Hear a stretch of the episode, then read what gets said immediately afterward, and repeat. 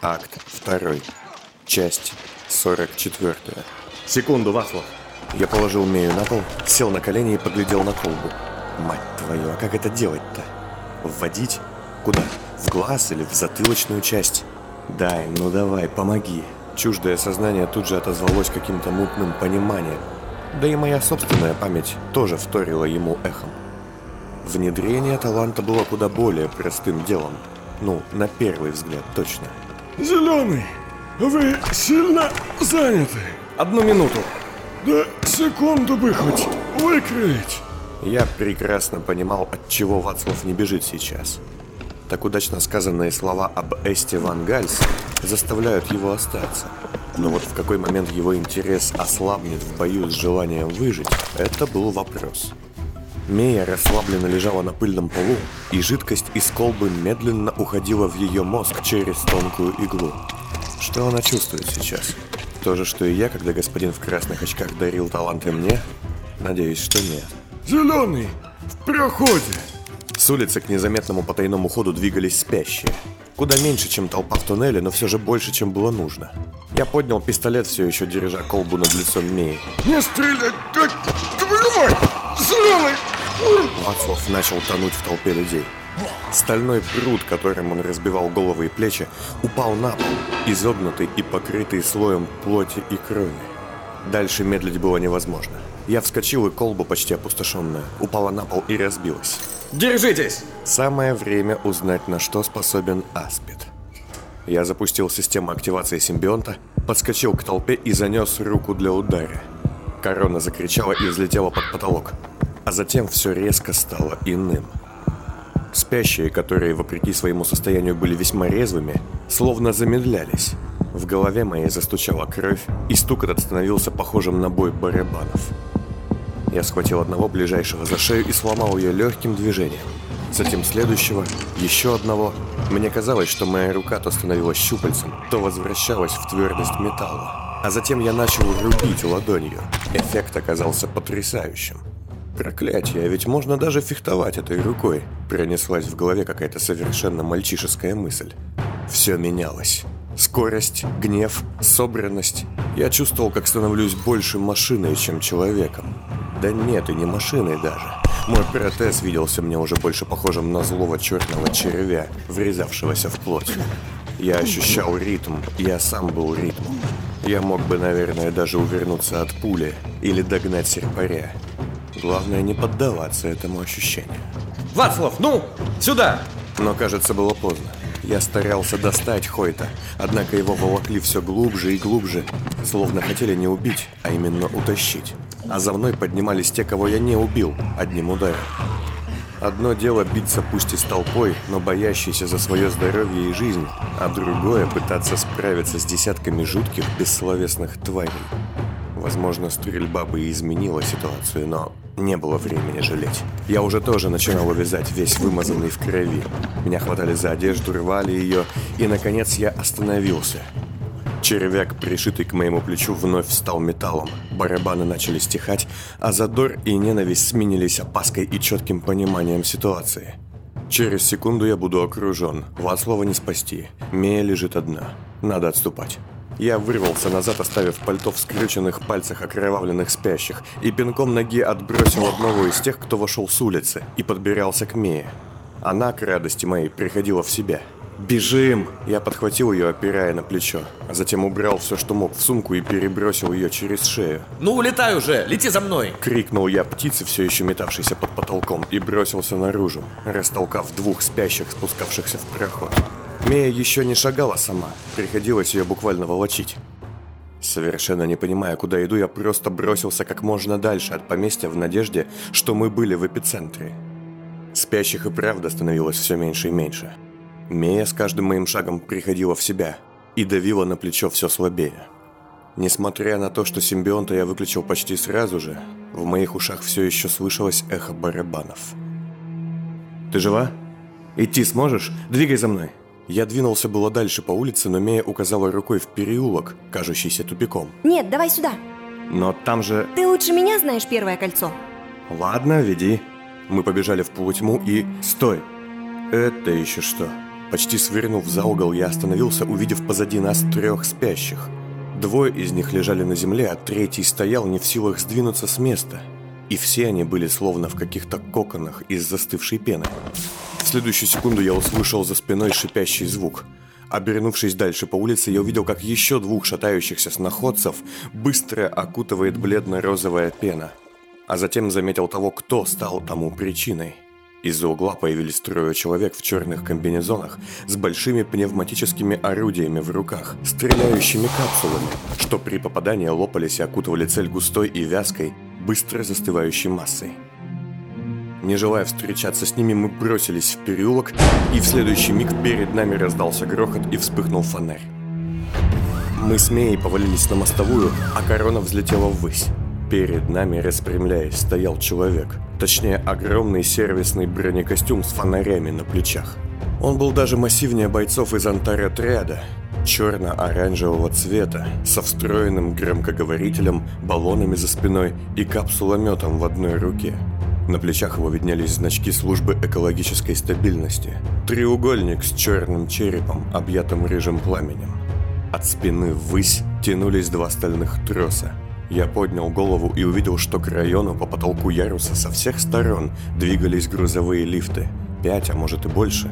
С одного из таких и спустилось это колоссальное чудовище, поднимающее на меня капсульное орудие. Нет, мы не больные! Закричал я и закрылся рукой. Выстрела не было. Человек в колоссальной броне оглядел нас, сделал шаг ближе, а затем мотнул головой, дозволяя бежать прочь. В поместье Штайн Штайнхельтов могут еще быть... еще быть здоровые!» Сказал я, схватив Мею за руку. И мы помчались оттуда как можно дальше.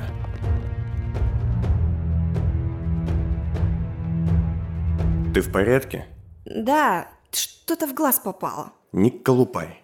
Мы, покинув злополучный район, стояли под одной из многочисленных арок на очередной мрачной улице Первого кольца.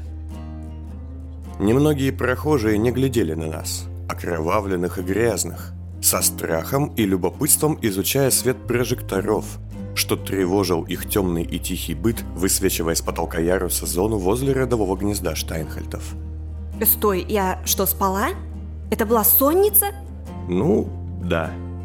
И у них тоже? Ну, тех на площади. Видать.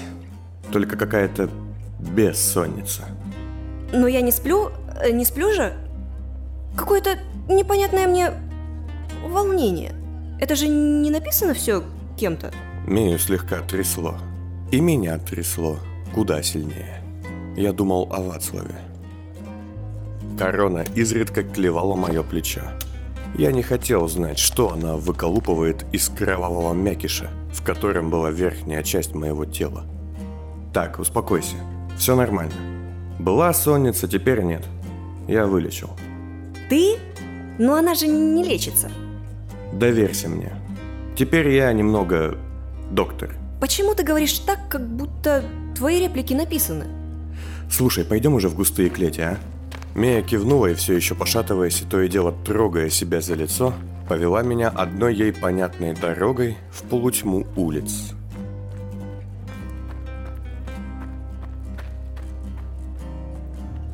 Через час или чуть больше Окончательно успокоившись и скрыв грязь и кровь на своей одежде купленными за бесценок плащами из брезента, мы наконец добрались до густых клетей. Зона погрузки контейнеров для первого кольца выглядела очень необычно. Шумно, неблагородно, без давящей атмосферы остановившейся жизни и интриг. «Как себя чувствуешь? Нормально?» Мея кивнула, но как-то отрешенно, погруженная в свои мысли. «Что-то что-то меня это как-то подкосило. Этот Вацлав. Понимаешь, бац, и нет его. Ну, то есть я много раз уже такое видел, но заставляет задуматься. Я к тому, что а будет ли вообще старость? Мея поглядела на меня устало и с каким-то скепсисом. Мы шагали мимо контейнеров к месту, указанному в записке, что принесла корона. Нет, не хочется, конечно, мечтать о времени, когда можно будет говорить, укутавшись пледом, что-то вроде «Старость — это лучшее время для того, чтобы чесать жопу и жаловаться». Но люди вроде нас вообще умирают от старости? Очень редко. За нами из полутьмы появилась пёсья голова. Стоило мне и Мии завернуть за очередной контейнер. Так, маска для спецопераций, значок гончих воинич на груди, клинок в руке и транквилизатор в кобуре за поясом. За этим человеком еще один такой же. Видимо, всего двое. Господин Понт, мы вас ждали. Ну, дождались. Кто вы? Мы люди госпожи Войнич. И у нас для вас сообщение. Дайте угадаю, она жаждет встречи. Нет, не совсем. Отойдем? Они зашагали впереди нас, уводя чуть глубже между контейнерами. Если бы не очки, я бы почти ничего не увидел тут в потьмах. Ха, значит в их масках тоже есть темновизоры. Ваши друзья, пена, мясо и пятно, временно наши гости. Точнее, гости господина Крестов. А собака не с вами? Как видите. Второй из гончих обошел нас и встал за спиной, держа руку на рукоятке клинка. Нападете на нас, и вашим друзьям конец. Мы сейчас расскажем вам, как вы сможете им помочь. А вы затем спокойно и без эксцессов проследуйте навстречу.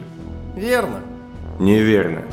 Я развернулся, пригибаясь, и со всей силы ударил кулаком в маску стоящего позади, в то же время толкнув ногой первого, выбивая его из равновесия. Получившего удар в лицо, я еще приложил головой о контейнер, и он тут же грохнулся навзничь, а Мея закончила мою работу, схватив с пояса болтавшего тронкомет и всадив в каждого из них по паре дротиков.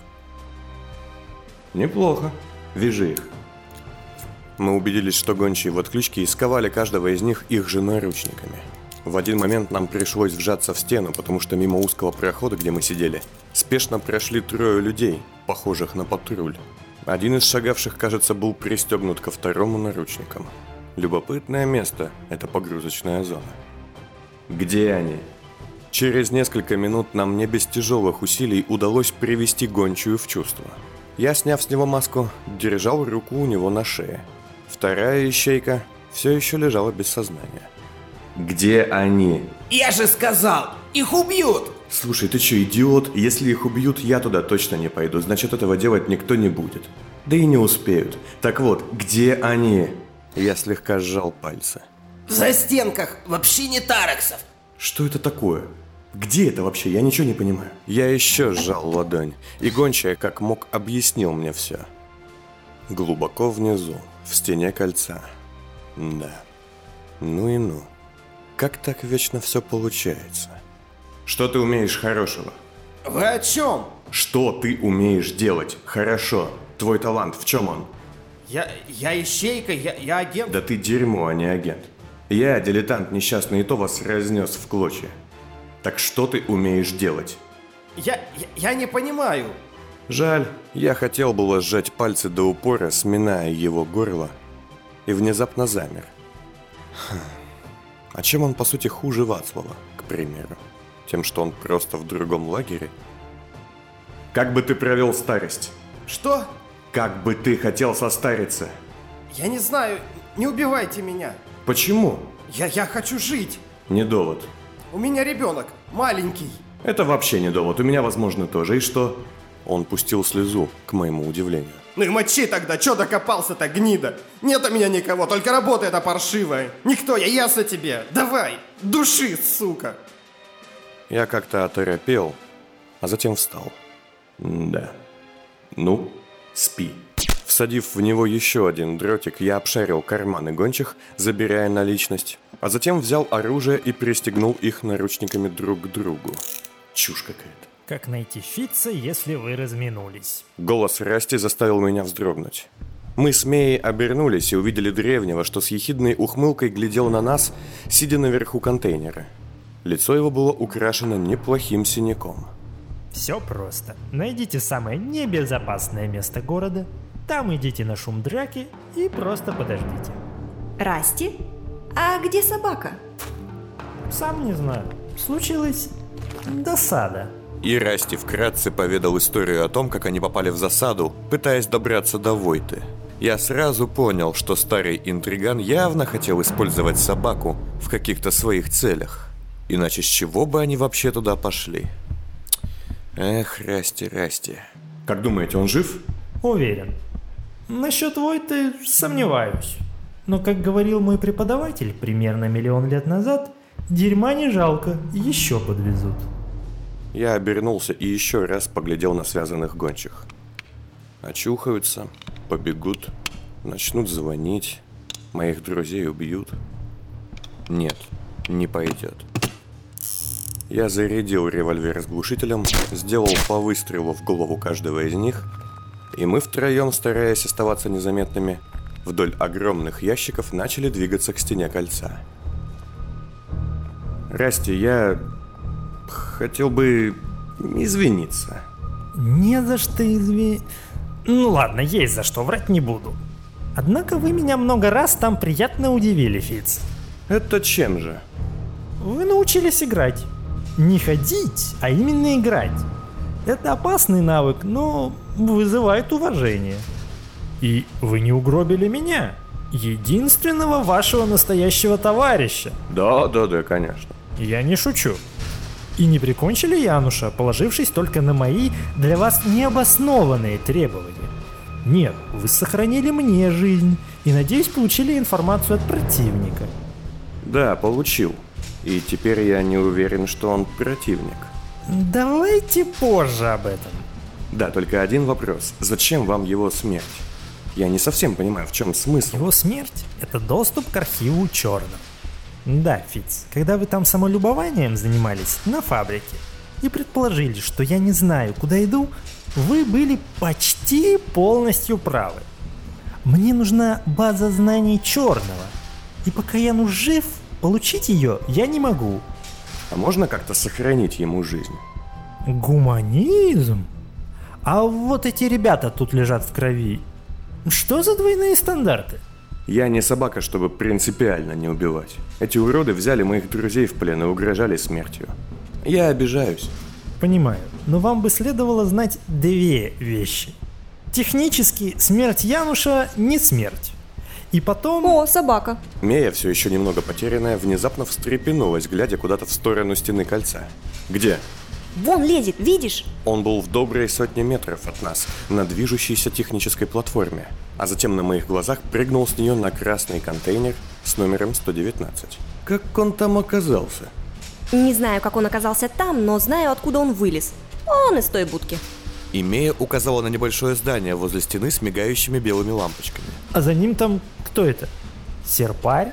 Или мне кажется? Контейнер уже начал движение, унося собаку вдаль, и он, сидя на нем, пытался сохранить равновесие.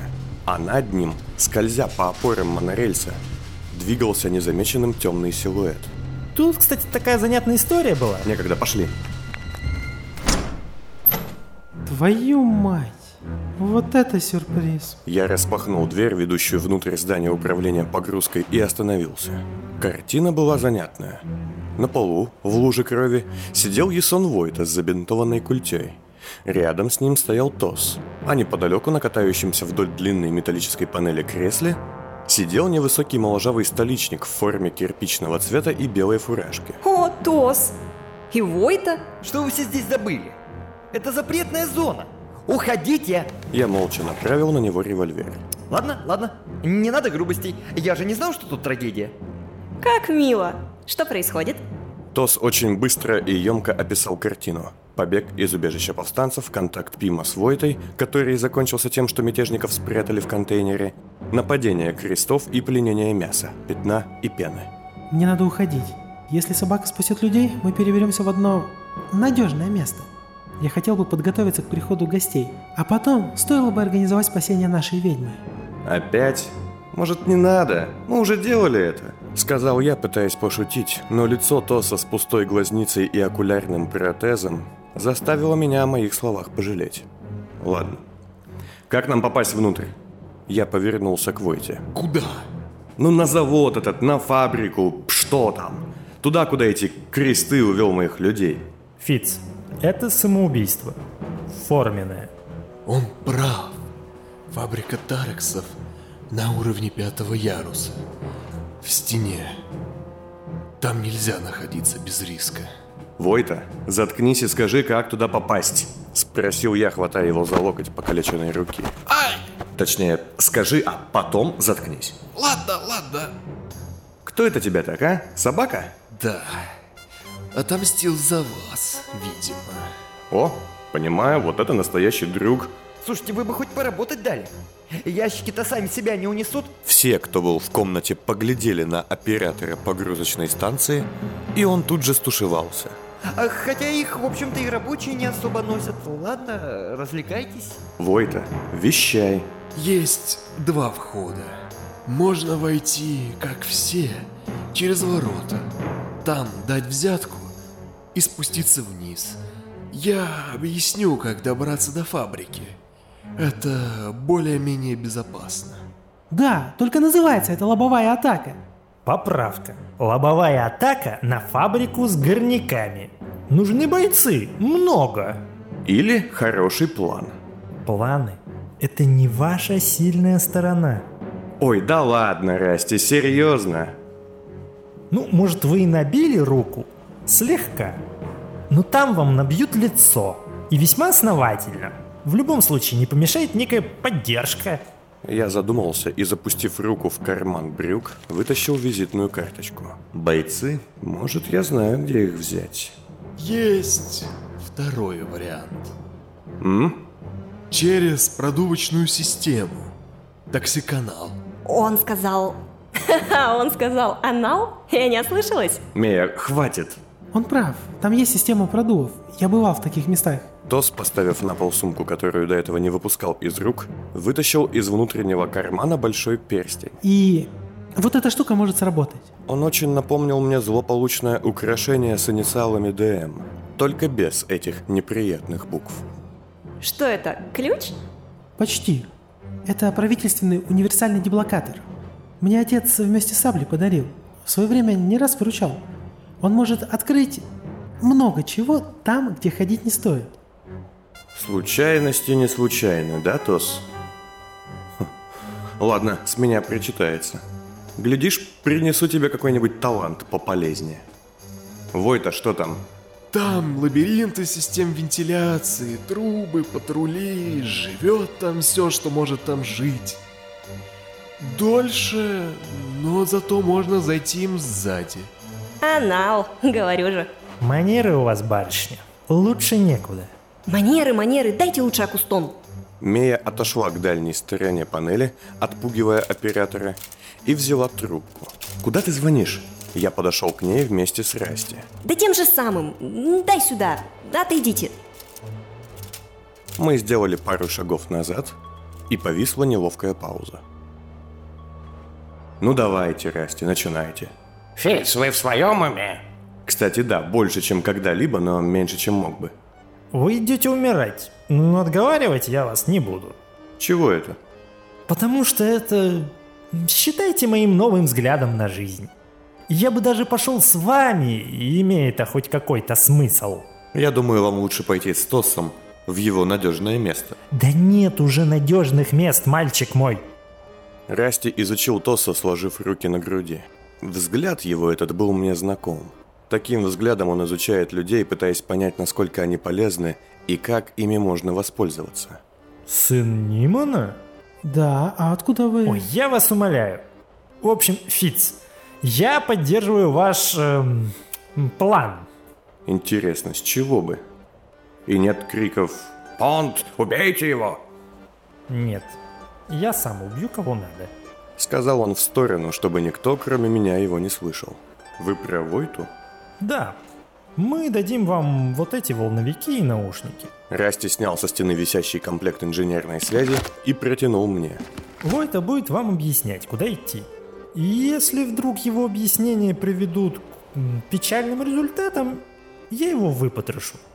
А если все получится как надо, просто убью. Почему? Потому что по ряду причин.